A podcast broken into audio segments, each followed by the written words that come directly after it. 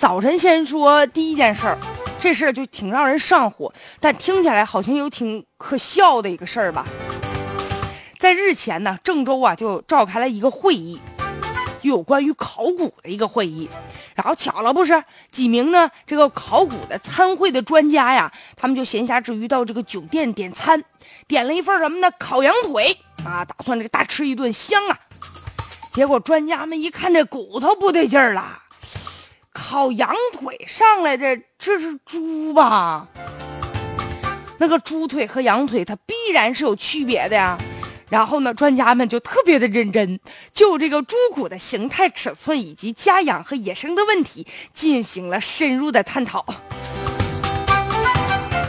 后来呀，就和酒店就商量，就交涉呀，说你这个不是骗我们吗？拿猪在这糊弄我们呢？后来呢，酒店决定免单了。很多网友就开玩笑啊，说哟，这原来吃饭也得看专业哈。这事儿听起来挺戏剧性、挺巧的，那笑过之后吧，也确实很尴尬呀。咱们消费者在消费的过程当中，面临着这样的窘境，你说要不是几个顾客是动物考古学家，能发现吗？反正要是我，我我够呛。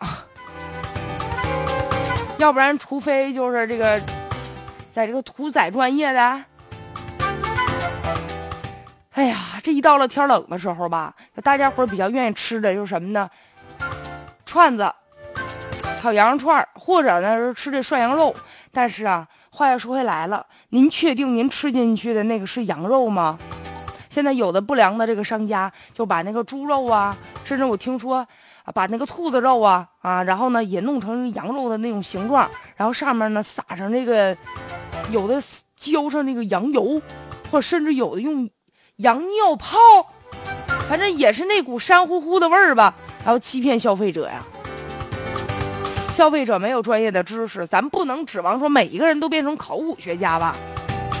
现在确实，你比如说买什么东西，我就发现啊，你要不火眼金睛，很容易就被人骗了。买衣服是这个道理，然后呢，你比如说你装修更是这个道理。但生活当中我们需要买的东西太多了，我们不能指望每个人都变成这个。这个专家呀，所以怎么办？消费者呀，确实有的时候很无奈，指着我们自己亲力亲为去辨别真假，这个恐怕是不太靠谱啊，还是需要市场监管部门去打击这些假冒伪劣的商品呢。